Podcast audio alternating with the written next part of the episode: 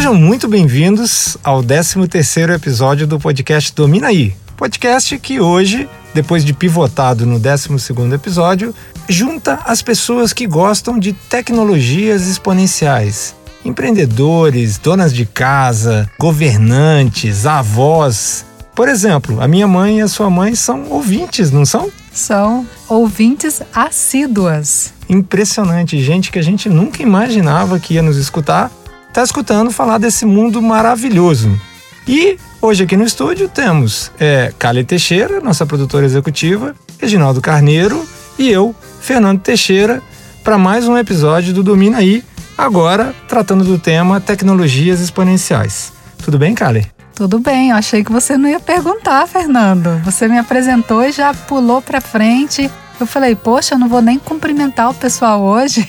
Cumprimentou, cumprimentou. Não adianta pedir é. pro Reginaldo cumprimentar, a gente já sabe, né? Vocês conhecem já o é. esquema. É. Então tá, ele está aqui, ele deu, fez assim com a cabeça, considerem-se cumprimentados, tá? Nosso último episódio, o décimo segundo, a gente falou muito de dinheiro, né? Foi. E 90% dele, mais ou menos, a gente falou do passado do dinheiro, né? Por que, que o dinheiro era desse jeito, por que, que as coisas acontecem assim e tal. E hoje nós vamos falar do futuro do dinheiro. É, a gente falou no episódio anterior sobre a história, né? Foi mais fatos históricos, né? Posso é, falar assim? Pode. Posso definir assim? Muito bem definido. Basicamente a ideia era a gente entender por que, que o dinheiro é do jeito que ele é, né? E o que que ele é, né? Por exemplo, hoje eu e você já sabemos que dinheiro é confiança. Confiança. Isso mesmo. E, e dinheiro é poder também. E dinheiro é poder também. São coisas interessantes que a gente dessa maneira nunca tinha parado para pensar. Mas hoje nós vamos fazer os 10% iniciais, nós vamos falar um pouquinho de passado, tá? Legal. Porque quando a gente fala assim, olha, o mundo está mudando e está ocorrendo uma inovação brutal, gigantesca, exponencial na maneira como o dinheiro existe, como ele é concebido, como ele é projetado, como ele é utilizado, a gente não pode deixar de falar do sistema financeiro que existe hoje, dominante são os bancos, são os bancos centrais, o governo, todo, todo o sistema. Pensa numa coisa tradicional, a maneira como a gente transaciona com dinheiro, e a gente tem que primeiro olhar para essa gigantesca máquina que está pronta para sofrer uma coisa chamada disruptura e ver o que, que ela fez de certo e aonde que ela falhou, porque a disruptura só faz sentido, Kali, se a gente puder melhorar essa máquina. Piorar, ninguém quer, concorda? Com certeza. Na sua opinião, o sistema financeiro hoje, ele é bom, ele é ruim, ele atende todo mundo, como é que ele é? Eu acho que ele está num processo de evolução, ele está melhorando. É, eu não diria, tipo, que ele é bom. Porque, tá, se eu achasse ele bom, para que evoluir, né? Ah, tá ótimo tal. Acho que ele não atende todo mundo e a gente está num processo. Meu ponto de vista, né? Meu, meu jeito de ver as coisas é que está já sofrendo uma disrupção, porque hoje pessoas que não eram atendidas até poucos anos atrás, hoje já são atendidas. Né?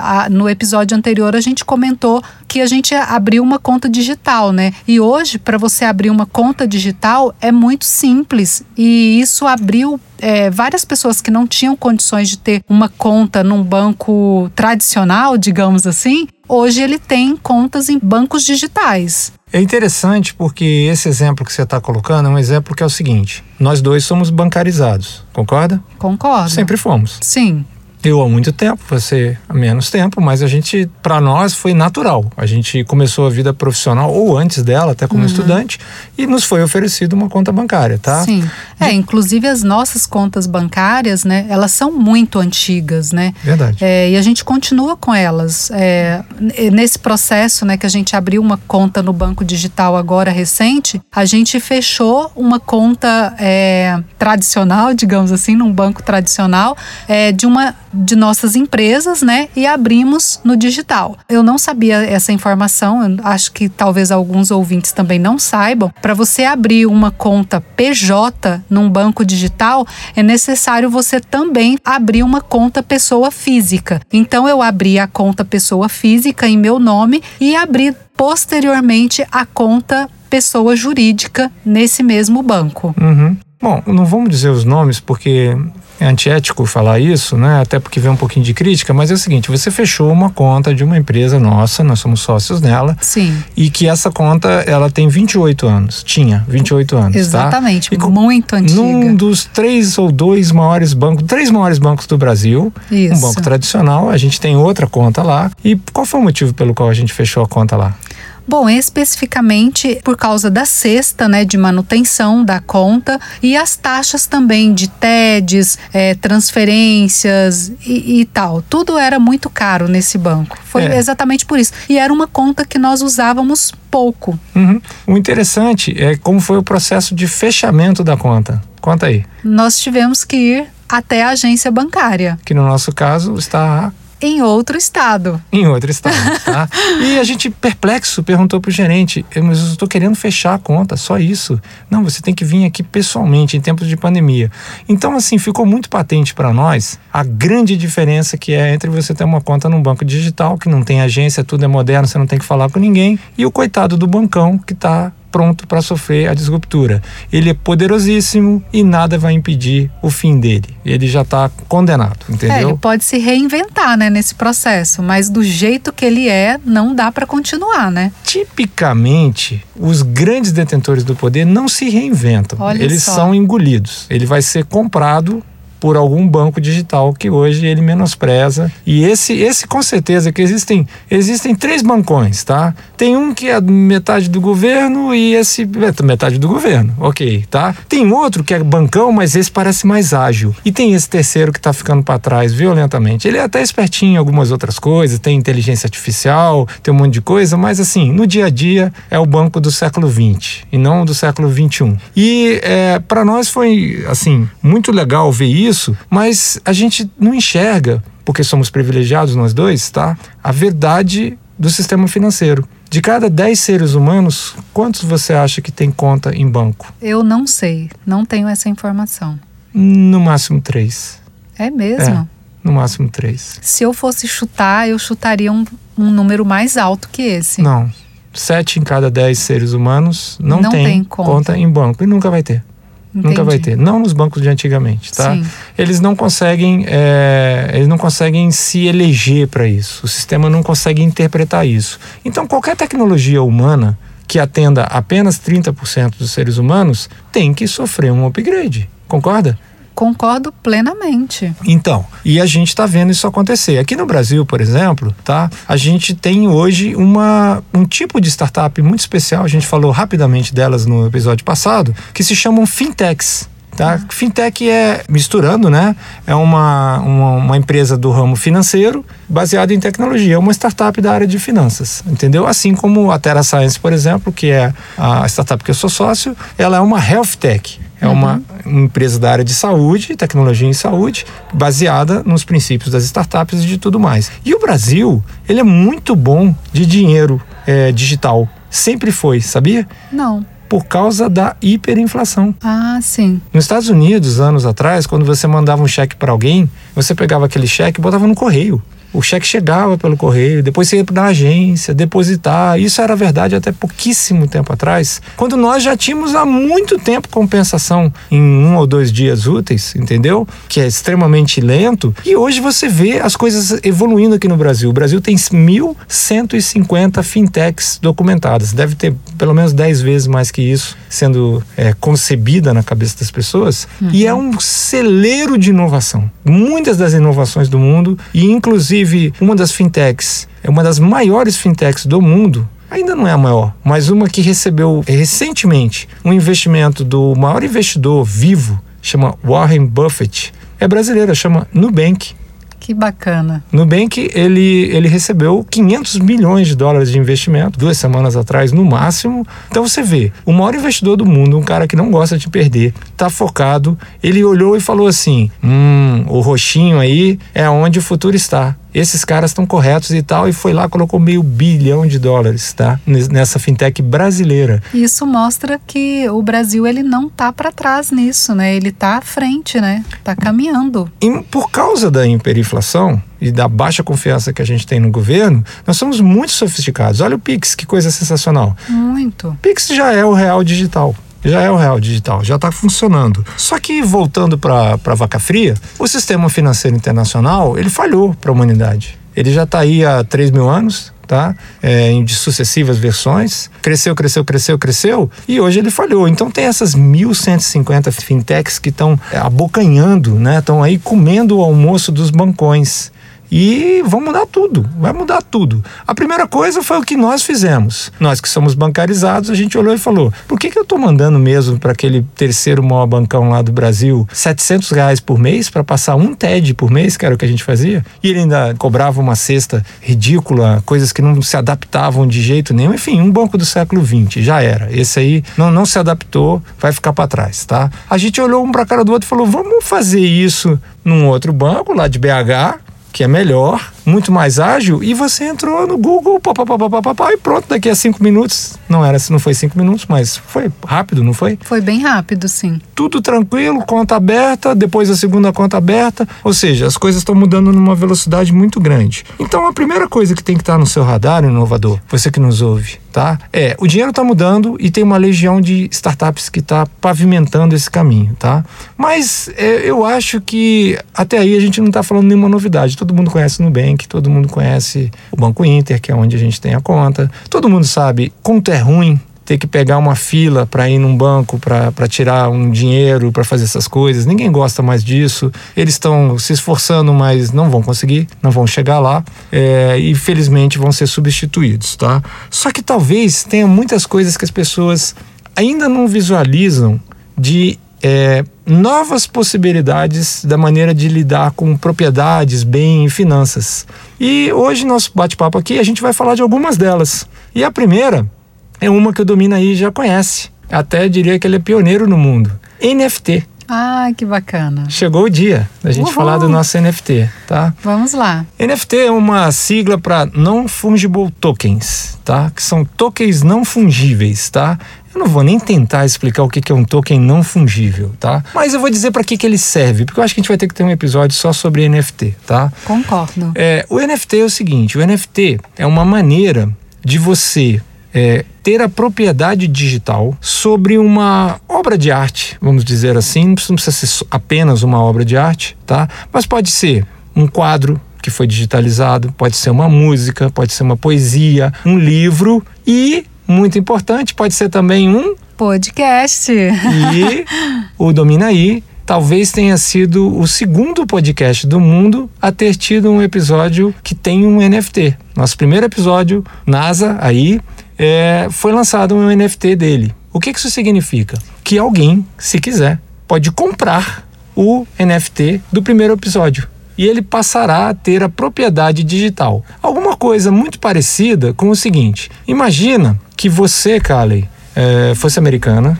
e na década de 80, ou na década de 70, 80 ali, no início da, da, da tecnologia, na década de 80, vou botar mais ou menos nessa época, tá? Você fosse, para complementar seus estudos na faculdade, você fosse garçonete, tá?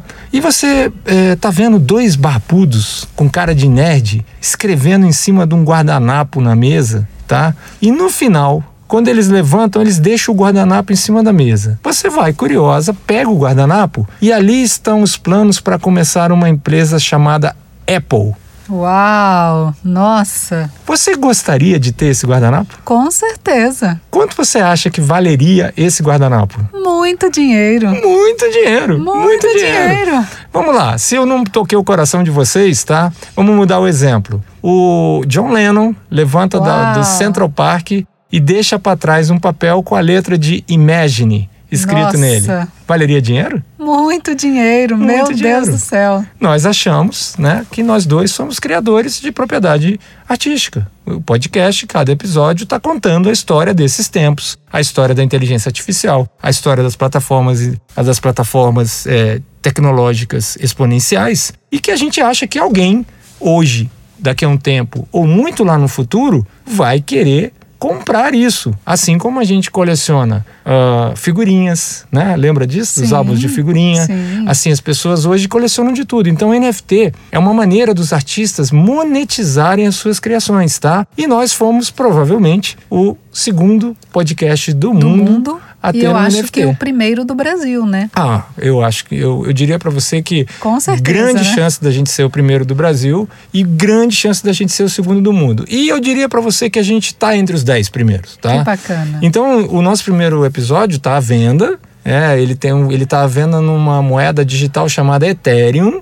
É muito interessante e tem um valor alto, né? A gente Sim. fez isso porque a gente gosta do que a gente faz, tem um valor bastante alto, né? Vamos falar qual é o valor? Vamos, e, e também uma coisa legal, porque pode ser que algumas pessoas vão ficar pelo menos curiosas para saber como que é isso, para ver. Você pode falar também o local onde elas poderiam ir lá e conferir. Isso, NFT Brasil é o site, tá? Porque já tem outros artistas fazendo. E a gente cobrou é, 77 mil reais. Já caiu, porque o Ethereum caiu, né? Então tá em liquidação agora. E, cara, você deve estar nessa hora rindo aí, pensando, "Ah, quem que vai dar 77 mil reais, tá? Até você saber que já tem NFTs sendo vendidos por 150 milhões de dólares. E já foram vendidos. Olha que coisa incrível. Vários, vários NFTs, entendeu?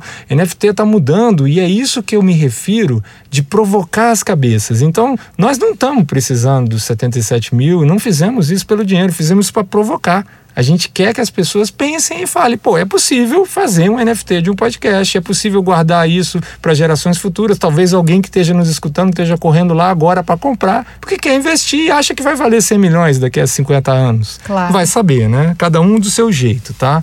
E então o NFT foi uma das coisas que a gente rapidamente detectou de maneiras novas. Por que, que o NFT é uma inovação financeira? Porque ele se baseia numa coisa chamada blockchain.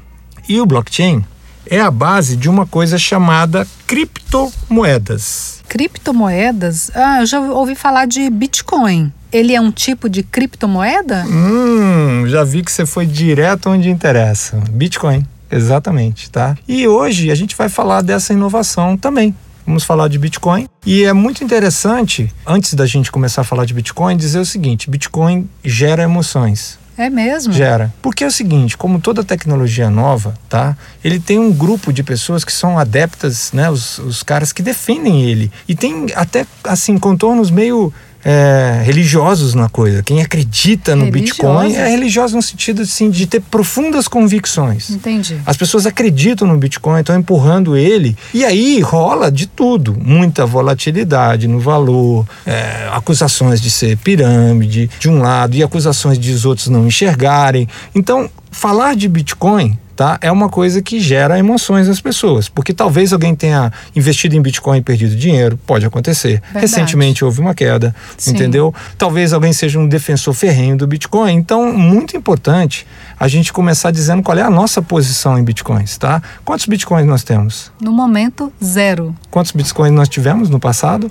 Zero. A gente já investiu em Bitcoins? Até o momento, não investimos em Bitcoins. Alguém nos pagou para falar de Bitcoin? Não, ninguém nos pagou para falar de Bitcoin. Isso. Nós aqui não falamos de coisas que a gente não acredita, ou mesmo se acredita, a gente fala e aí não precisa cobrar. Entendeu? Claro, então, com certeza. é, no caso do Bitcoin, a gente. O ponto aqui. Mesmo é- porque a gente está trazendo essa informação, né? A gente Uhum. quer trazer informação. É, o ponto aqui sobre a gente falar de Bitcoin, nós não vamos tentar fazer com que alguém termine esse programa acreditando ou não acreditando em Bitcoin, não é o nosso ponto aqui, tá? Nosso ponto aqui é o seguinte: está acontecendo, tem alto potencial, pode até não ser ele, mas vai ser alguma coisa tipo ele, ou faz parte do nosso panorama tecnológico. Então é o seguinte: você tem que entender de Bitcoin. Então, para fazer o episódio, mais uma vez, eu estudei e fui entender bastante. Na verdade, eu hoje deveria ter investido em Bitcoin lá no passado. Eu soube do Bitcoin logo na primeira semana dele. Eu trabalhava e trabalho com tecnologia, mas eu não investi porque eu estava investindo em outra startup. Então, todo o meu dinheiro, todo o meu tempo estavam aplicados em fazer a Terra Science decolar e aquele recurso ali que eu poderia ter investido em Bitcoin, eu não investi. E eu também não entendia nada do assunto, tá? Entendendo o que eu entendo hoje, eu teria investido lá atrás, tá? Assim como provavelmente vou investir no futuro, nós vamos investir no futuro, tá? Mas isso posto, nossa posição hoje é limpa, não comprometida e não enviesada. A gente vai dizer o que, que a gente leu, o que, que a gente estudou, tá? Certo. Então vamos lá, vamos começar pelo ponto-chave, tá? Qual é a promessa do Bitcoin? A promessa do Bitcoin é a seguinte: bancos não são mais necessários. quando você está falando de guarda de dinheiro, entendeu? Porque uma das coisas que o banco faz por nós é guardar o dinheiro, né? Se você tiver Bitcoin, você não precisa de banco nenhum. Seu dinheiro está guardado, tá? Taxas, né? Não Aquelas existe. taxinhas, esquece, não existe, tá? Taxa de transferência de dinheiro, tudo isso pode esquecer, tá? Essa moeda, né, na verdade, começando do começo, o Bitcoin é a primeira moeda digital que foi feita, é, que foi projetada. Você sabe por quem que ela foi projetada? Não tenho a mínima ideia. Nem você, nem ninguém. Sério? Sério. Como assim? Um cara anônimo chamado Satoshi Olha, publicou um paper explicando os conceitos do Bitcoin com código aberto. Por isso que o Bitcoin é, é, é algo que tanta gente confia, ou pouca gente confia, mas quem confia, confia muito nele. Porque o código dele é todo aberto. Você pode entrar e ver todo o código-fonte do Bitcoin hoje, se você quiser. E isso, para mim, é uma das coisas mais incríveis, tá? Nas horas em que eu estou viajando nos meus pensamentos nerd, eu penso assim: sabe aqueles filmes que alguém, que um ser extraterrestre ou alguém do futuro volta e implanta alguma coisa para que alguma coisa mude o rumo? sim. incrível. Como é que pode a gente confiar no que provavelmente é um dos futuros da moeda mais importantes, tá? É, em algo que a gente não sabe de onde veio e tem um anônimo chamado Satoshi que, se for descoberto hoje, será imediatamente preso porque os governos não estão gostando dessa brincadeira, Uau. que é o que, que acontece é muito importante você falar. Quando eu estou falando de emitir Bitcoin, eu estou dizendo o seguinte: quem emite Bitcoin não é o governo. Certo. Então você está tirando dos políticos, lembra do episódio anterior? Sim, claro. No episódio anterior, quem tem hoje o poder de emitir são os bancos centrais, que são comandados pelos políticos. governos. Ou pelo governo, que é comandado por políticos, tá? Sim. É a sociedade reclamando de volta, falando: não, não, não. Igual lá no início, Uhum. que eu pegava as conchinhas e trocava meus feijões pelas suas coxas, entendeu? É, do jeito que a gente achasse melhor, não tinha governo no meio, tá voltando essa capacidade da gente emitir moeda independente do governo. Sensacional, né? Nossa, é incrível. Então, é, quando é, essa semana eu tive que estudar e eu peguei um- um- uma live do Peter Diamandis onde ele entrevistou um cara que é um cara é, muito interessante, tá? Ele é muito enfático na posição dele Bitcoin. Ele se chama Michael Saylor, tá? E ele fala o seguinte: que o melhor jeito de você entender o Bitcoin é você comparar o Bitcoin com o sistema financeiro in- internacional, ok? Só que ele bota um caso de uso um pouco diferente, tá? O que, que ele fala? Vamos lá. Um bebê que nasceu hoje, tá? Vamos supor que um milionário. Eu vou criar um caso aqui, tá? Certo. Um milionário muito rico está para ter um bebê e ele descobre que ele tem câncer e que ele não vai sequer ver o bebê nascer. E ele quer pegar os milhões de dólares dele lá. Quanto ele tem? Chuta aí quantos milhões de dólares esse milionário tem? Meu Deus do céu, não consigo nem chutar. 10 milhões de dólares? Tá ótimo. Tá bom. Ele quer passar para esse bebê, mas não entregar na mão dele, mas sim de alguma maneira que ele possa, durante toda a vida dele, usufruir desses 10 milhões de dólares, ok? Certo. Hum, uma possibilidade, né? Sim.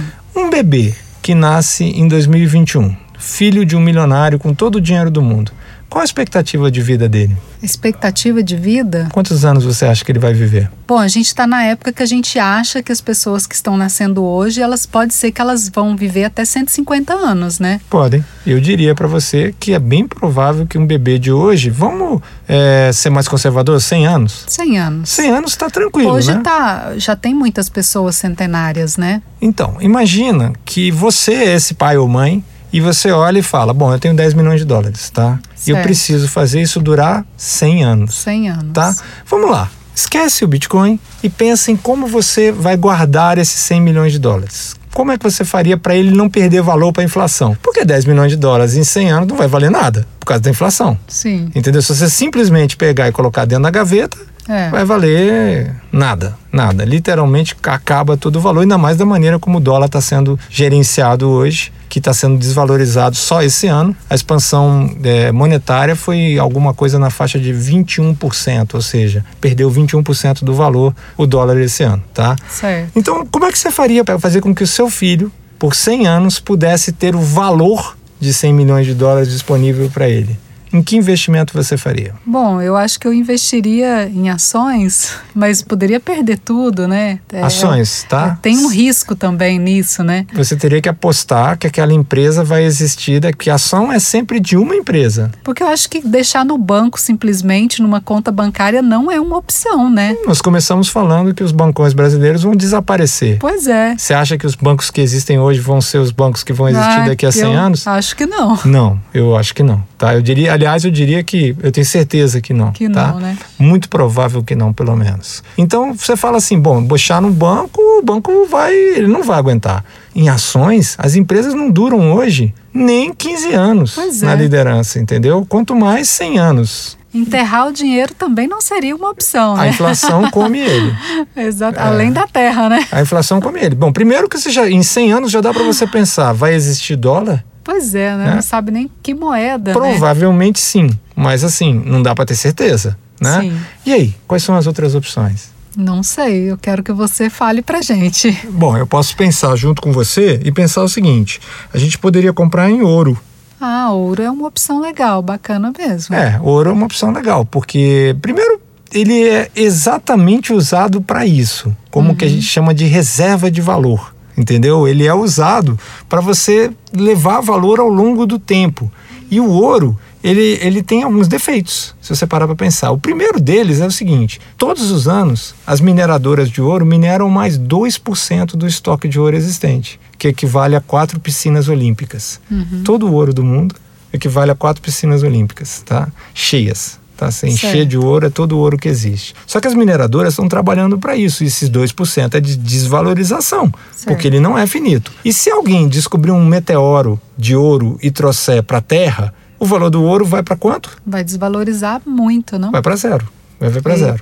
Entendeu? Na hora que ele ficar, deixar de ser escasso, ele simplesmente não vai valer mais nada. E é possível, e já tem empresas, até do próprio Peter Diamantes, que estão falando de fazer mineração em asteroides. Olha que loucura. Então, você fala assim, tá, mas tudo bem, ainda assim eu posso pensar, bom, mas eu acho que em 100 anos o ouro ainda dá uma, uma corridinha. Deixa eu te dizer algumas coisas interessantes. Pega as 100 maiores cidades do mundo. Nos últimos 100 anos, 95 delas tiveram o seu ouro roubado e confiscado. Pois é, eu também pensei nisso, né? Como guardar essa, esse valor em ouro, né? Onde guardar? Porque assim, tá muito é, suscetível, né, a ser roubado. Uhum a ser desviado, confiscado. Lá, confiscado. Muda o governo, muda então... o entendimento. Olha, bilionários, milionários mortos não têm mais direito de deixar herança. Mudou, Tudo escreveu no mudar, papel né? e acabou. É, o ouro é virou dele. lei e pronto. E isso aconteceu nos últimos 100 anos. Entenda isso. O ouro mudou de mão sempre, mudou o poder porque ele é físico pesado e você pode falar, tá, mas então eu vou guardar isso comigo. Como é que você vai no aeroporto e embarca com 10 barras de ouro pesando aquilo que pesa? Não tem você como. vai morrer, você é. vai morrer. Então você começa a pensar o seguinte, caramba,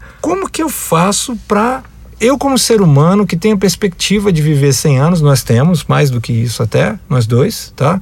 A gente está trabalhando para isso. Se a gente vai conseguir, a Deus pertence. Mas o dia de hoje está muito bom, porque a gente tem planos para viver mais do que isso, que vai ser um dos futuros episódios. A gente vai falar. Aliás, sugiro que seja o próximo. Vamos falar de longevidade? Claro. Então tá legal. Então você fala assim, beleza, é, eu não vou conseguir comprar ouro, não vai ser tão fácil quanto eu imaginava, né? Desse jeito, eu não, eu, vai ser bem complicado, tá?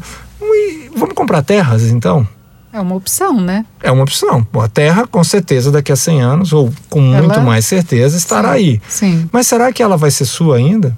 Aí é que são elas, né? E os impostos podem mudar sobre a propriedade claro. de, terra, de terras que Tudo não foram desenvolvidas? Mudar. Tudo pode mudar. Tudo. Então, o que, que acontece? Você olha para a moeda existente, para o próprio sistema, para todas as moedas existentes normais, tá? Que chama-se Fiat, tá? São moedas baseadas em confiança, conforme nós já explicamos. E você fala o seguinte: é, nenhuma delas é capaz de guardar valor nem por 100 anos. E é por isso que muita gente é pobre porque simplesmente ela trabalha, ganha o dinheiro, acha que está com dinheiro, mas ela não tem sofisticação de investir em ações, debêntures, etc., e imóveis, e vender, e circular, e botar o dinheiro para trabalhar, como a maioria das pessoas é. Aí o governo vai lá e emite mais 10%, como foi esse ano, 20% e tal. Você perdeu 20%. Então, na verdade, é um imposto que tira o dinheiro do seu bolso e leva de volta para o sistema financeiro ele sim se apropriar disso. E isso aqui, gente, não pensa que eu estou assumindo aqui uma postura de esquerda ou de direita. Eu estou falando apenas de capitalismo aqui, que é a capacidade de eu trabalhei, eu ganhei, por que, que alguém em algum palácio pode emitir uma quantidade a mais e tirar 20% do meu bolso sem o meu consentimento? E nesse aspecto, nada do que existe hoje é, no chamado sistema financeiro internacional resolve esse problema. Quer ver uma notícia? Quero. O Bitcoin resolve tudo isso. É mesmo? Tudo isso. Olha, que tudo incrível. Isso. Pode ser que não seja ele, tá? Não estou claro. defendendo. Aliás, eu entendo muito pouco de Bitcoin, não invisto ainda, tá? É, mas ele, em teoria, ele resolve tudo isso. Na verdade, o que, que o Saylor falou? O Bitcoin é o equivalente a ouro digital que trafega numa rede de protocolos monetários. Essa é a definição dele. Então, este pai que poderia falar o seguinte: olha, eu não sei quanto é o dólar, não sei quanto é o real daqui a 100 anos, está de brincadeira, né? Não dá real, saber sim, se é, será o real, real tem né? 20 e poucos anos e já perdeu quantas vezes o valor dele? Né? Muitas, Muitas vezes. vezes tá? Comparado ao dólar, cinco vezes. Daqui a 100 anos, não sabemos se vai ser o real, nós somos bons de trocar de moeda. O real tem sido até longevo, eu sou um grande fã. Eu trabalhei antes do real, eu sei quanto custou botar essa moeda em pé e só ficou em pé. E aqui eu vou ser político, sim, porque entrou um presidente da República que estava à altura do desafio, que era terminar com a hiperinflação, que foi o Fernando Henrique Cardoso. Tá? tá vivo ainda, é um cara que hoje não tem tanta importância, relevância no cenário político nacional, já, já deve ter quase 90 anos de idade. Eu sou um grande fã dele. Por quê? O cargo de presidente da República é o cargo de ser CEO da empresa que nós falamos no episódio Estônia, que é o governo, entendeu? Isso. Quando você vai fazer uma cirurgia, você não vai num cirurgião que estudou pouco, mal, ou num não cirurgião. Você quer quem para te operar? O melhor cirurgião. Para ser o melhor tem que saber fazer o quê? Ser um especialista. Estudar, estar Estudar. à altura. Então, qual é o problema no Brasil? A cada 10 presidentes que a gente eleve, nove não tem qualificação para ser CEO de uma empresa tão complicada quanto o governo brasileiro, que é a sétima maior empresa do mundo a sétima maior empresa do mundo é o governo brasileiro, ou entre as dez, né? Andou caindo agora, vai voltar, porque varia com o câmbio. Então é o seguinte: para aquele cargo ali, você não pode eleger pessoas que não sejam preparadas para entender os desafios do século XXI. E nós, consistentemente, elegemos pessoas que não estão à altura de entender os desafios do século XXI, achando que é um cargo político e não é um cargo de negócios. Você está colocando alguém para tomar conta da nossa empresa maior e mais importante, que não está qualificado. Quando o Fernando Henrique entrou, ele era plenamente qualificado, a gente confiou nele, a hiperinflação acabou. E eu sei o tanto que isso foi importante, tá? Agora vamos lá. Por que, que o Bitcoin resolve essas coisas? Primeira coisa, quantos reais podem ser emitidos? Não saberia dizer. Quantos? O governo quiser? Quantos o governo quiser, tá? Certo. Quantos bitcoins podem ser emitidos? Não tenho a mínima ideia. 21 milhões. Ah, sim. Apenas. Tá? Bitcoin só pode ser emitido matematicamente falando, está definido, lembra o código é aberto, Sim. entendeu? Ele foi feito para quando chegar em 21 milhões, acabou. Quando é que vai chegar? Previsões é que chega em 2106. Hum, entendi. Em 2106 eles vão ter acabado de minerar, é assim que se fala. Uhum. O Bitcoin é minerado, mas ele não é extraído da terra. Eu, lembra da gente falando que no dinheiro a gente usa outras metáforas, outras Sim. parábolas para descrever da água, né? Sim. Liquidez, Sim. tudo mais. Na geração do dinheiro a gente está usando minerar. O que, que é? O Bitcoin é uma moeda que ela é calculada é uma conta, ela não é difícil, mas ela é demorada e longa que os computadores têm que fazer. E a cada Bitcoin emitido, a conta fica mais difícil. Você precisa de mais computadores, mais esforço para emitir. Hoje no mundo são emitidos em torno de, ai, eu posso estar errando aqui, ou 600 ou 900 bitcoins por dia. Hum. É, a, é a capacidade que nós temos e sempre cai. Porque Entendi. são grandes depósitos cheios de computadores calculando uhum. que no final do dia vai lá, pim, emitir um Bitcoin. É isso que é, é assim que funciona usando a uh, energia que, que é mais barata em lugares do mundo onde a energia é extremamente barata. Então a primeira coisa, não existe a capacidade de alguém chegar para a herança que você está deixando para o seu filho e falar o seguinte: não, eu não vou emitir 21 milhões, eu vou emitir agora 42, porque teve Bitcoin que se perdeu, né? É, ficou num, num, disco rígido e foi o computador para o lixo, então nós vamos emitir. Não tem como. É 21 milhões. Ponto final e acabou. Segunda, o Bitcoin, assim como todas as outras moedas digitais, é baseada numa coisa chamada blockchain. Nós já falamos sobre isso aqui, né? Sim. Blockchain, é, que faz muito mais do que moedas digitais, eu acho que na verdade é, é, a tecnologia exponencial, é uma das, das cinco tecnologias exponenciais que a gente fala no episódio MacTube. Se você não sabe ainda por que, que os próximos anos vão ser os melhores anos da raça humana, assista o episódio. MacTube. Tá tudo lá, explicado. E uma das plataformas exponenciais é o blockchain. Então, o Bitcoin, ele é incorruptível com a tecnologia humana atual, tá? Já o seu dinheiro no banco é incorruptível? Não, não é. Quem é que pode tomar ele? O governo pode confiscar. Na hora que quiser. Na hora que Um quiser. hacker? Um hacker, É, né? um Bitcoin também, tá? Se você perder É, a sua eu senha, ele não consegue hackear. Eu ia mas ele pode roubar. Ah, eu ia te perguntar exatamente isso, né? Porque como é um, em rede, né? Se poderia ser Pode. é, roubado, Pode. hackeado. Pode, pode. É? Se você deixar num lugar desprotegido, alguém vai lá, roubou o código, o Bitcoin é dele. Acabou. Olha. Ponto final. Entendeu? Então, é, com essa história de você dizer só vão existir 21 milhões de Bitcoins, você vai falar, mas 21 milhões é capaz de guardar toda a reserva de capital humana? Ué, a gente confia em quatro piscinas olímpicas de ouro? Lembra daquele negócio? Tudo em que a gente acreditar valeu. E existe uma divisão.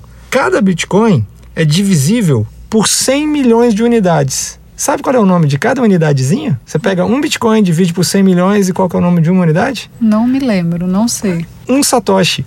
Ah, sim, que é o nome do cara que. Aham. Pseudônimo, né? Do cara. Um Satoshi, entendeu? Entendi. Eu acho que já está passando da hora da gente comprar alguns Satoshis, tá? Tô Ok. pensando nisso. Existe uma startup aqui em Goiânia, chama Biscoint, Hum. que é muito boa nisso, tá? Tem gente boa investindo, gente que eu, que eu gosto, que eu conheço, que eu confio. Acho que pode ser uma ideia. Novamente, é sempre bom falar, não temos nada com a Biscoint. Não sei nem quem são os caras, mas já vi eles falando, me parece boas pessoas, tá? Então, o que que acontece, tá? Quando você chega lá no final, você tem 21 milhões multiplicados por 100 milhões, que darão, sei lá, não vou conseguir fazer a conta agora, um bocado, um trilhão, dá mais ou menos um trilhão e pouco de satoshis, tá? Então, isso no blockchain é incorruptível. Eu não consigo dizer assim, ah, aquele Bitcoin que foi emitido lá em 2016, ele não foi emitido. Você tem que violar toda a rede de computadores no qual o Bitcoin se baseia e é impossível com a tecnologia atual. E o Bitcoin evolui, tá? Porque a tecnologia atual vai evoluir, computadores quânticos e outras coisas vão entrar, mas o Bitcoin vai junto, ele vai caminhando desse jeito. E onde fica este computador do Bitcoin? Eu não sei. Não fica. Não fica. É descentralizado. Ah, não tem sim. um prédio que Tem pode ser bombardeado. lugares. Vários, vários, tá? E não tem um prédio que possa ser bombardeado. Não tem um lugar que possa ser sequestrado e falar "Ah, agora é tudo meu e tal. E você não consegue mudar nada no passado se você não mudar nada em cada um, cada um dos nós dessa rede de computadores. Isso é que torna a beleza do Bitcoin incrível. Ele é uma reserva de valor que pela primeira vez na raça humana você é capaz de ter um dinheiro onde governo nenhum pode se meter. Não vai ser mais emitido mais do que aquilo, então não tem inflação no sentido de emissão nova de moeda, ele tem a valorização. O valor do Bitcoin hoje parece um- uma montanha russa selvagem, tá? Tem muita volatilidade. Por quê? Todo ativo novo tem muita volatilidade no início entendeu? Ele, ele perdeu a- aproximadamente 50% do valor recentemente por causa de algumas declarações do Elon Musk. Foi um dos motivos pelo qual ele perdeu. Então, é, o Bitcoin ainda está vivendo a fase do Velho Oeste, entendeu? Ah, é, veio uma dúvida aqui, Fernando. As pessoas que investem em Bitcoin hoje, elas precisam declarar isso no imposto de renda, por exemplo? Como que é isso? Excelente, excelente pergunta, tá? É óbvio que os governos estão de olho nisso, tá?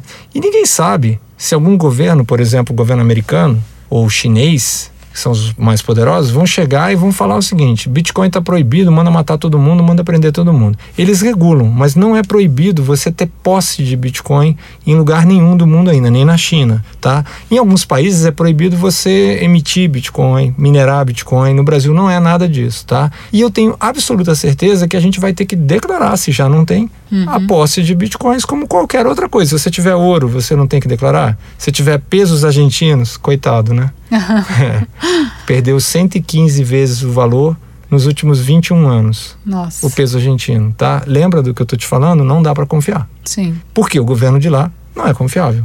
Sim. Entendeu? Do ponto de vista monetário, não é, só faz é, coisa errada e aí fica dando calote em cima de calote, já entendeu, tá? Uhum. Então, quando a gente olha para isso, a gente sabe o seguinte: olha, se você quer realmente mover 10 milhões 100 anos para frente, a única coisa que é viável, embora talvez ainda não seja o próprio Bitcoin, talvez seja um outro, há quem diga que vai ser ele, e eu estou começando a pensar assim também, é uma moeda digital dessas. Por quê? No episódio passado, quando a gente falou de como o dinheiro foi criado, a gente chegou à conclusão que ninguém tinha criado dinheiro, lembra? Sim. Ele apareceu em vários locais. Exatamente, você falou sobre isso. Então, foram engenheiros que projetaram o dinheiro? Não. O Bitcoin foram.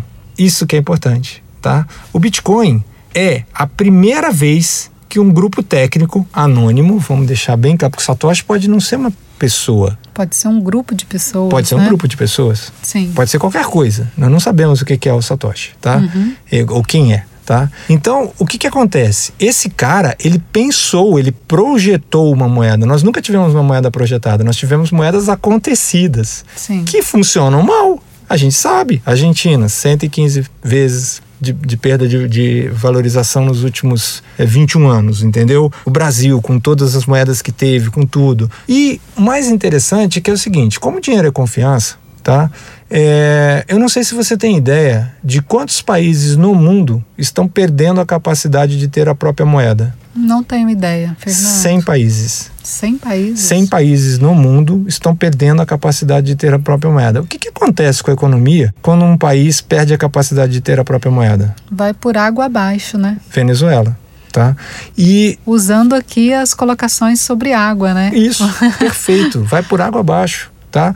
E o que, que acontece? Se você pega um sistema financeiro onde é, que depende de uma confiança de um governo que não tem confiança, então você fala, ah, mas falou da Venezuela, é comunista, é esquerda, é a proposta, tá legal. E a Argentina? E o Brasil, de 20 e poucos anos atrás? Né, de, de 30 anos atrás, que eu vivi, que não tinha moeda, que a gente não podia confiar. Isso não está longe, não, isso está aqui agora na cara. A gente precisa de ter engenheiros projetando moedas, assim como projetam qualquer outra coisa, você não voa num avião que não foi projetado por uma equipe boa de engenheiros. Por que, que você usa uma moeda que não foi projetada por uma equipe boa de engenheiros, governada por alguém que foi eleito sem as aptidões para estar no cargo, como tem acontecido, não importa se de direita ou de esquerda, governo após governo aqui no Brasil, governantes que não entendem o século XXI, não sabem nada de tecnologia disruptiva e estão tocando isso aqui como se fosse uma velha luta de direita e esquerda, e não é. É uma luta de eu tenho tecnologias exponenciais ou eu não tenho, pouco importa. Porque a China é de esquerda, e hoje é um dos países mais ricos do mundo. O segundo vai ser o primeiro muito em breve. Então existe capitalismo de direita e capitalismo de esquerda. Agora, e aí? Como é que desfaz esse nó da gente parar para pensar em todas essas oportunidades que a gente está falando disso? E o Bitcoin, ele está concorrendo a ser a tecnologia humana mais rapidamente adotada na história da humanidade, sabia? Não, não sabia. É isso mesmo? Qual foi a primeira? Foi a internet. Sim. A internet, ela levou sete anos e meio para decolar de 150 milhões de usuários, ponto onde o Bitcoin está exatamente agora. No momento que a gente grava, a gente está em junho de 2021, tá? Uhum. O Bitcoin tem aproximadamente 150 milhões de usuários, nós não incluídos, tá? Sim. Então ele vai para um bilhão de usuários, a, a, internet levou sete anos e meio, chegou em 2005. E eu era um dos 150 milhões de usuários na internet é, é, no, início. no, início. Eu era. E com assim, é bem possível que a gente vai ter uns satoshizinhos em breve para a gente poder dizer o mesmo, né? Nem que seja um satoshi. Tá certo. Tá? Desse jeito, tá? E o Bitcoin, ele tá exatamente nesse ponto que, o, que a internet estava em 1997, tá? Com um pouco abaixo, ele tem aproximadamente 100 milhões de usuários, tá? Quais são as previsões? Em quatro anos, ou seja, quase o dobro da velocidade da internet, ele vai ter um bilhão de usuários. Nossa, e tá se muito rápido, muito né? rápido. Tá acontecendo muito rápido. E os seres tá humanos... muito exponencial, né? Muito exponencial. Você pegou, a gente está exatamente naquele ponto. E os seres humanos, isso não tem governo que segure, porque se eu uso na prisão cigarro como moeda, se eu mato por três maços de cigarro, Você vai dizer que Bitcoin não vai ser reconhecido? Quando um bilhão de pessoas disserem é Bitcoin, adeus. É a questão da confiança, né? É. Quando um bilhão de pessoas estão expressando a sua confiança numa moeda, então ela vai ficar mais forte. E se a gente pegar aqui do episódio Estônia, a gente falou que o governo, não vou fazer spoiler, né? Mas assim, a gente falou muito e a gente disse o seguinte, que a gente precisava ter uma MVP, lembra dessa história? Sim, lembro. Que era a própria Estônia. Sim. Né? Então, com o Bitcoin não seria o mesmo? A gente não precisaria ter um país que adotasse o Bitcoin, que fosse pequenininho para ter uma MVP? Seria ótimo isso. Já existe? Aham. Sério? Existe. Tô de cara. É o Salvador. É mesmo? É o Salvador. Há pouco tempo atrás, pouco tempo, é um, dois meses, tá? Nossa, bem pouco Ou tempo, no início né? desse ano, foi agora, bem recente mesmo, tá? É, disse o seguinte: é, bom, primeiro, qual é a moeda em, em El Salvador? Eu não sei. Dólar. É mesmo? É, El Salvador já há muito tempo reconheceu. Nós não temos capacidade, não temos confiança Ah, sim. do nosso povo para a gente emitir uma moeda de El Salvador, porque tiveram guerrilha, todos os problemas que a gente é, acompanha e tal, eles não tinham confiança. Então, eles falaram, como é que vive sem moeda? Não vive, usa dólar. Então, El Salvador não emite dinheiro, usa dólar, Usa tá? dólar. E agora, nesse ano, é o primeiro país do mundo a dizer Bitcoin é uma moeda oficial do país, El Salvador. Nós já temos MVP. Que incrível. Então é só a gente acompanhar, né? É só a gente acompanhar, estamos junto e a gente tem que prestar atenção. E se não for Bitcoin, pode ser outra moeda também? Pode ser outra moeda. Eu acho que o Bitcoin, ele tem muito a ver com reserva de valor. Então, se a gente quiser mandar dinheiro para nós mesmos no futuro, é bem possível. E aí você tem que esquecer a volatilidade, porque o Bitcoin vai ser volátil enquanto ele não tiver um valor de 10 a 20 trilhões de dólares porque é assim e ele não tem esse valor ainda, tá? Então ele vai ter esse valor e é muito complicado. Mas olha os sinais, tá? Tem um time de basquete chamado Sacramento Kings. Ele paga o salário dos jogadores em Bitcoin. É mesmo. Uhum. De onde esse time? Estados Unidos. Estados Unidos? Estados Unidos, entendeu? Que bacana. Cara, eu fiquei com vontade de total, jogar hein? por eles, cara, ser técnico, alguma coisa, engenheiro de Nossa. alguma coisa. Então, é, no episódio de hoje, a gente queria é, falar de um tema polêmico, de um tema que está cada dia mais sendo conversado, mas de uma maneira que mostrasse para vocês o seguinte: a coisa está mudando. E muito rápido, cara, e muito rápido. E se você não tá atento, você cai num golpe como os argentinos estão caindo num golpe, entendeu? E por quê? Porque qual que é, o que, que o argentino usa? Ele usa peso muito pouco, ele usa dólar. Só que o dólar esse ano recebeu uma pancada de mais de 20% de desvalorização. E tem gente dizendo, olha, não vai ser mais a primeira moeda. Então você imagina, e eu tenho amigos lá, trabalharam a vida inteira para proteger seu patrimônio e que agora estão desafiados porque não confiam no próprio governo, a moeda local está evaporando e a moeda de referência já não é mais tão referência. Então, é, não se iluda, mesmo que você não tenha concordado ou gostado ou até achado que tem algum tipo de motivação política, não tem, tá? Nós não somos especialmente aliados com nada aqui no podcast. Nós temos a nossa opinião e tal. Eu diria que nós somos meio centro, assim, né? Nós somos, não somos muito nem de um lado nem de outro. A gente vai de acordo aí com, com o que a gente vê, às vezes vota errado, bastante.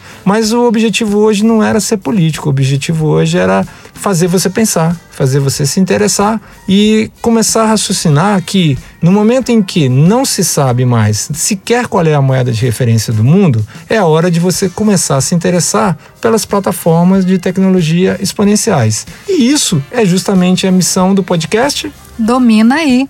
Muito obrigado por estar conosco em mais um episódio. Um grande abraço. Até o próximo episódio.